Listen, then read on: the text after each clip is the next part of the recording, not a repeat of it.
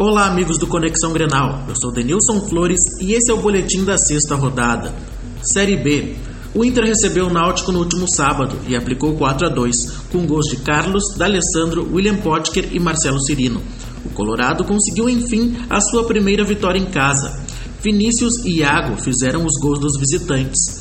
Nesta terça, o Inter enfrenta o América Mineiro no Independência, às 21 horas e 30 minutos. Para o Conexão Grenal, Denilson Flores.